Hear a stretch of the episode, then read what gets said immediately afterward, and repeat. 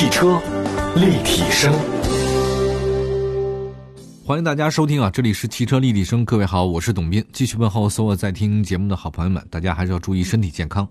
我们今天节目当中呢，依然分两大部分。首先呢，一些重点的这个行业信息跟大家盘点一下。另外呢，依然呢还有一个专题呢，就是我们的车企抗疫行系列啊。今天呢，连线的是我们的大众中国。首先还是说一些这个行业重点信息吧。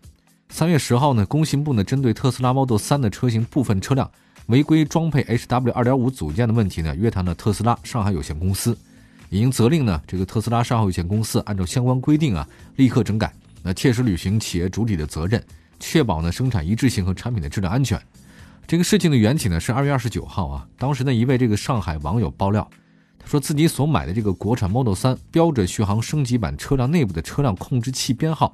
与该车随附的。这个电动汽车环保信息随车清单中的所显示信息不太一样，那这个清单中所标明的车辆控制器的型号是一四六二五五四，而这辆 Model 3的这个车辆控制器编号呢是一四八三幺幺二，这个也就是说清单里面所标会的话呢，它这个自动驾驶计算机硬件的三点零版本，但是呢这个装的呢是这个二点五的版本啊，型号不一样，那你说这个可以理解为啊这个配备的私自降级啊。对此呢，这个特斯拉的官方已经回复了，他说造成硬件代码与清单不一致的原因呢，是上海工厂复工以后，HW 三点零的供应链呢出现了一些状况啊，因此呢，特斯拉决定呢为一部分国产的 Model 三标准的续航升级版的安装了二点五这个版本。特斯拉呢在声明中解释说啊，说这样做呢也是为了满足消费者安全和使用的需求前提下，能尽快的给你提供产品。说白了嘛，萝卜快了不洗泥。本来呢我这个需要这个标准的，就是因为。工商货，或者说这个其他各种原因哈，我给你装了一个稍微低配一点的，那你要不仔细看的话，根本看不出来。这个特斯拉呢还指出，如果车主没有选装 FSD 啊，就是完全自动驾驶选装包，这个价格是五点六万元的这个功能啊，那么装配 HW 二点五和 HW 三点零的这个 Model 三，在驾乘体验和安全基本上不存在任何区别啊。这句话我倒也相信啊。尽管特斯拉随后呢表示呢说将为所有在清单显示配备3.0，实际上却配备 HW 2.5的这个国产 Model 3进行免费的更换，但是呢这个消费者呢对于这样的说法呢是很难买账。那特斯拉呢在官方声明里说了，符合更换 HW 3.0条件的国产 Model 3车主可以通过特斯拉服务中心预约，在这个货源到货以后呢即可以完成相应的更换。嗯，这个消息呢非常多，这两天我看那个朋友圈里面也一直在刷屏啊，关于这件事情。这个确实是特斯拉肯定是做的不对嘛？那你这个明明上面写的是这个，为什么你装配这个第一个版本的？那确实也有可能，大家你光开车的时候，你这个状态你是感觉不出来的。但你这个实际上是自己偷偷的给降低了这个配置啊。那中间是不是有差价啊？还包括这个会带来哪些影响？这个都没有讲清楚哈，这个都没有说。他只是说我为了提供尽早带货给你哈。那也告诉我们一个道理啊，就大家还是要仔细的看一下那个说明书。尽管我不太确定啊，像这个。他怎么能发现呢？这个二点五的版本和三点零啊，这个太难了。一般不具备你汽车专业知识的人是很难去对照这个出来的，而且还把这这么详细的说出来，就很难啊，不容易啊。这只能说明这个网友啊，这也是一个狂热的汽车爱好者，否则也发现不了。嗯，也让我想到了，如果特斯拉这样做的话，那请问其他的车型，还有包括我们国产的一些其他车型，会不会也有这种状况呢？啊，这个我们也不清楚了。这个有关部门居然没有看出来哈。再来看下一个消息啊，长安发布 L 三级的自动驾驶系统。三月十一号下午呢，长安汽车举行了一场这个线上发布会，他们呢发布的是长安汽车 L 三级的自动驾驶技术。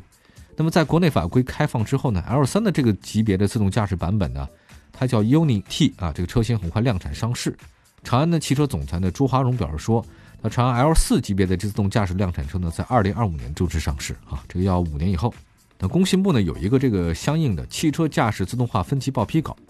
它里面呢，对这个三级自动驾驶这个定义呢，是在自动驾驶系统所规定的运行条件下，车辆本身就能够完成转向和加减速，以及路况探测和反应的任务。那驾驶员呢，需要在系统失效或者超过工作条件时，对故障汽车进行接管。那么长安 UNI-T 的这个 L 三级的自动驾驶技术呢，在硬件方面配备了五个毫米波雷达、五个上头、十二个超声波雷达，最大探测距离可以达到两百米。并且形成三个三百六十度车外的环境感知，那，计算的误差呢可以控制在十厘米的范围之内。此外呢，车辆运行过程中呢还能结合高精度地图和 ADAS 地图的道路信息，最高呢可以实时获取八公里范围的道路信息啊，确保整个自动过程的这个驾驶过程里的稳定。那么在直播的过程里呢，一个装有量产的这种 L 三级别的自动驾驶模块的 Unity 的这个车型上街头啊，测试过程里面，它可以在这个结构化路段啊，这结构化路段大家明白了吗？相对来讲就是高速公路嘛，城市高架，它能脱手脱脚。这个如果速度低，每小时四十公里，还能实现脱眼，你不用看啊，就堵车的时候可以干这个事儿。那如果车辆行驶呢在非结构化的道路，比如说城市内的其他道路、人行道啊、红绿灯上，那你就不能够干这事儿了，你得驾驶员接管。那车辆呢不会做出任何的辅助措施哈。另外，据介绍呢，当车辆时速呢在每小时四十公里以下的时候呢，系统就会默认开启交通拥堵的辅助功能。那这项功能就能实现真正的拖延。我觉得这个倒对于目前很多在这个堵车上下班路上的这个驾驶员朋友的话呢，还是比较好的。对吧？L 三能解决这个问题啊！现在我觉得不能说堵车了，我觉得能开到四十公里以上，呃，在这个早晚高峰啊，这个大中城市当中，嗯，不太容易，四十公里以上都很难。此外呢，这个长安 L 三级的这个自动驾驶系统还能够实现自动换道啊。如果时速大于五十公里，当驾驶员打开转向灯，车辆在确认左右两侧环境之后呢，将会自行转向，行驶到目标车道。大家关注一下。好，刚才说到是长安的这个事儿啊，接下来再说说小鹏。嗯，小鹏的新闻还是蛮多的。这个我们之前做过很多类似这样的报道。这个小鹏他们推新车速度实在太快了。那目前呢，这个从工信部最新的一批的公告中获悉呢，小鹏 P7 呢申报了一款啊后驱车的车型，NEDC 的工况呢续航达到七百零九公里，这个应该算是国内续航最长的纯电。那这次呢公告的车型是 P7 的后驱版本，风扭呢是三百九十牛米，百公里的耗电量呢十二点五千瓦时。新车搭载的最新一代的方形电池组，这么大的车哈，他们认为呢，说做到这个电耗还是挺厉害的啊。呃，有没有黑科技呢？以后我们有机会再跟大家讲。小鹏 P7 呢是小鹏旗下的第二款量产车啊，定位中型轿车，计划今年四月份上市。这个车呢在去年十一月份公布了预售价二十七到三十七万之间。那官方消息呢，小鹏 P7 在二零一九年已经收获了一万五千个订单。那针对新车呢，P7 还提供了意向金翻倍。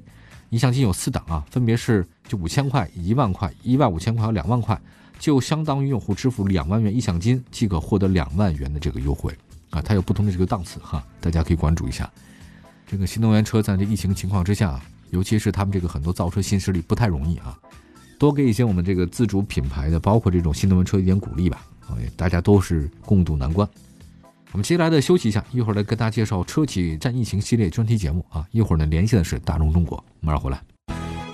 汽车立体声的听众和网友朋友们，大家好，我是捷豹路虎王艳。汽车立体声的听众和网友朋友们，大家好，我是长城汽车集团公关部高级经理王洪全。大家好，我是广汽新能源邱亮平。我是大众汽车集团中国的彭飞利。我是上汽通用五菱销售公司市场部总监周行。我是东风雪铁龙曲宏宇，我们每个人都是这场战役中的战士，让我们一起众志成城，共克时艰，向继续奋战在疫情抗击一线的所有工作人员致以最崇高的敬意。抗击疫情，我们一直在行动，全民战役一定会取得成功，携手同行，大爱无疆。中国加油，武汉加油，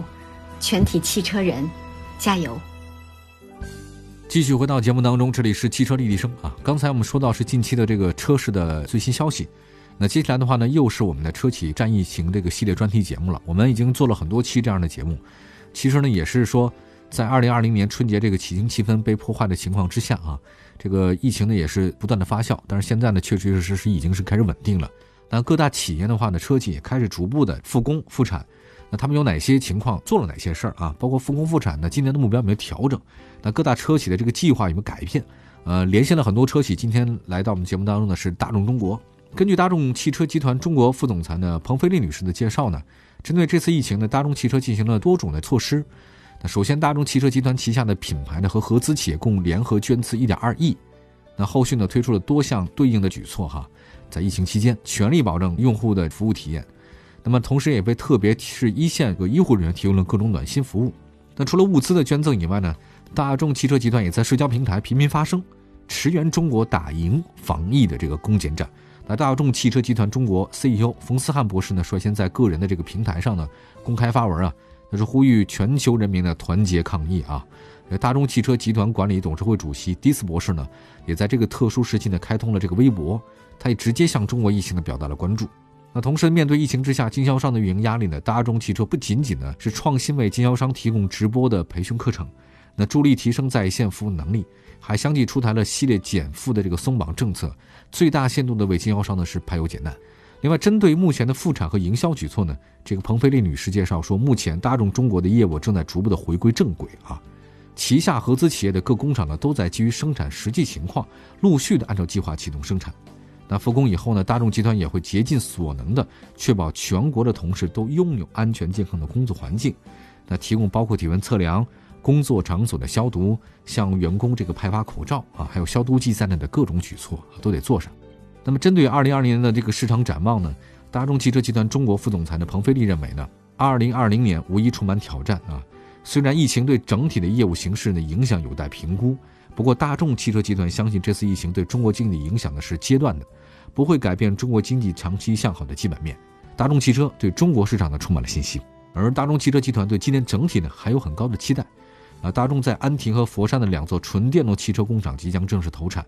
那这两座工厂后续呢，将会生产大众全新的纯电动汽车的大众 ID 家族的系列产品。